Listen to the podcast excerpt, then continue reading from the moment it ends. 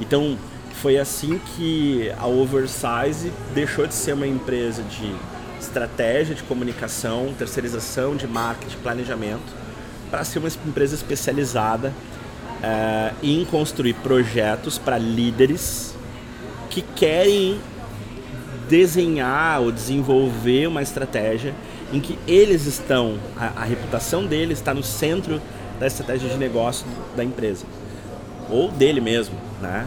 Porque o liderança de pensamento legal é que é, eu tenho uma, uma, uma, autora que eu, que eu sou muito fã que fala sobre liderança de pensamento é, é, nos Estados Unidos, né? Eu, eu, brinco sempre que ela faz exatamente o que eu faço, né? A diferença é que eu estou no Vale dos Sinos, né? E ela está no Vale do Silício. São dois. A diferença é o mesmo vale, né? É um vale. Nós dois estamos nos vales trabalhando com liderança de pensamento. E ela diz o seguinte, que ela, ela, tem, uma, ela tem uma atuação muito forte com mulheres, desde o início da trajetória dela. Ela captava recursos para mulheres, ela, ela, ela preparava mulheres para, para terem voz e serem líderes das suas áreas. Um trabalho fantástico. Ela, ela arrecadou algo como 6 bilhões de dólares com uma organização dela só para startups de mulheres. Ela é fodida, cara. Ela é muito boa. O nome dela é Denise Brousseau.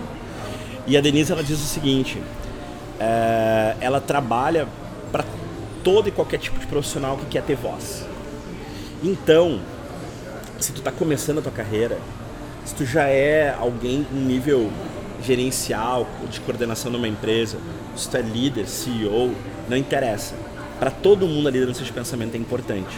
Porque como líder de pensamento, tu consegue vender ideias melhor, e conseguir vender mais projetos, conseguir ter mais espaço. Tu consegue defender as coisas que tu acredita e te posicionar profissionalmente, o que faz com que tu ganhe salários melhores, com que tu é, feche contratos melhores, se tu é um prestador de serviço, um freelancer, um dono de negócio, te abre um networking diferente que vai além do networking que a empresa já te dá tu meio que assume a responsabilidade e o protagonismo da tua carreira e diz assim, não, eu vou ter minha rede, eu vou começar a ir nos eventos, vou começar a trocar cartão e o Natan vai ser da minha rede, a Beltrana vai ser da minha rede, o fulano vai ser da minha rede e eu começo a ter um ativo ao redor de mim que me, que me gera oportunidades. É o network, aquela famoso e bom network, né? Que te dá oportunidades para daqui a pouco trocar de emprego, para daqui a pouco fazer uma parceria quando tem um freelancer e construir um negócio de cadeia, assim. Eu faço uma coisa, tu faz outra, a gente se une e a gente oferece esse combo para o mercado e, e N, N vantagens. Então, uma coisa, um insight interessante dela é que ela diz que a liderança de pensamento, ela pode ser um plano B também, né? Um plano B para se tudo der errado, tudo der errado para ti, na tua vida, na tua carreira, ou por alguma razão tu decide recomeçar. Olha só, olha, olha como é poderoso isso. Quantas pessoas hoje estão se reposicionando do zero? Eu tenho clientes com 50, 55, 60 anos que estão recomeçando a vida do zero profissional. Eu não quero mais fazer isso, eu quero fazer aquilo. E aí ele usa a expertise que ele tinha em determinado campo, área, para fazer outra coisa. Ele está mudando. Se antes ele era consultor, agora ele é palestrante. Se antes ele era mentor, agora ele é professor. Se antes ele era professor, agora ele trabalha como coach, sei lá. Ele, ele, ele se reinventa, a pessoa se reinventa. E aí, o que, que é legal da liderança de pensamento? Se tu constrói ela ao longo de um tempo, dois anos, três, cinco, dez anos trabalhando a tua imagem pessoal, tu abre um leque de oportunidades que não só te traz esse networking, essas alternativas todas, mas que te protege. Te protege para que, cara, deu tudo errado, é, eu não quero mais sair fazer isso aqui. Tu não sai com uma mão na frente e outra atrás. Que é como é que. Eu já, eu já passei por isso, saindo de empresas. Eu era o Cris da empresa tal. Meu sobrenome era o sobrenome corporativo. No momento que eu saí da empresa, o que que, eu, que, que ficou comigo? Nada. Eu era o Cris. Mas quem é o Cris? Sabe?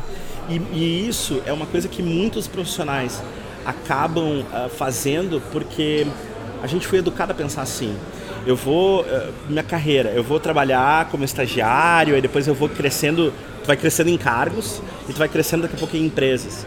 E aí tu vira o, eu viro o Cris da Gerdau, o Cris da Coca-Cola, Cris da, da, sei lá, DM9, o Cris da, do Google, entendeu? Só que no momento que. E, e, óbvio que tu não perde todo esse know-how e expertise que tu tem trabalhando lá, nem a rede, né? Mas no momento que eu decido sair por a razão que for, e tem inúmeras razões, eu, eu de, como eu deleguei e, e, eu, a gestão da minha reputação pessoal para a empresa, e eu deixei na mão da empresa isso, eu, eu sinto que as pessoas saem como se fosse jogado na rua, com uma mão na frente e outra atrás, nu sabe? Ela não é ninguém, né? ela não, não, não é, é, ela teve uma carreira brilhante, aquela coisa toda, mas só um círculo de 10, 15, 20 pessoas sabe o quão, quão foda ela é, quão, quanto ela sabe, o conhecimento que ela tem, a capacidade de resolver problemas que ela tem. Por quê? Porque ela nunca trouxe isso para fora, ela nunca contou isso. E o contar não é também aquela questão de se vender, não é questão de ficar se promovendo é uma questão simplesmente de educar e ajudar os outros, colaborar. Eu acho que se a gente assume esse compromisso de colaborar com o mercado, com as pessoas, mesmo que elas não estejam nos pagando para nada, entende? A gente uh, gera goodwill, gera boa vontade, gera o que eu entendo, e não é, não é minha essa teoria, tá? É, eu entendo como uma espécie de saldo emocional. Como se toda vez que eu te, te ensino alguma coisa, eu fizesse um depósito emocional numa conta bancária emocional que nós temos entre nós. Tá? Então eu faço isso contigo, eu faço isso com mil pessoas, com dez mil pessoas. Eu tenho um monte de pessoa com um saldo positivo né, a partir do conhecimento, não a partir do que eu faço, a partir do que eu sei. No momento que eu preciso sacar, no momento que eu preciso de ajuda, eu quero lançar um curso online. Eu quero botar mil pessoas num webinário. Eu quero é, conseguir um emprego novo, é, alguma coisa assim. Eu quero conseguir clientes. Eu quero lançar um livro. Eu quero que as pessoas vejam, venham, comprem, venham na sessão de autógrafos. Como eu passei muito tempo ajudando muita gente, eu consigo trazer as pessoas para me ajudar, porque elas, eu tenho saldo. Eu não estou tentando fazer um saque, que é o que muita gente às vezes faz. Tenta fazer um saque numa conta que está negativa. Tu nunca ajudou ninguém, tu nunca contribuiu com nada, tu nunca foi altruísta e, e, e entregou o teu conhecimento. Aí tu vai ligar para a pessoa, tu até pode convencer uma, duas, três, dez, mas não dez mil. Dez mil tu não consegue fazer, né?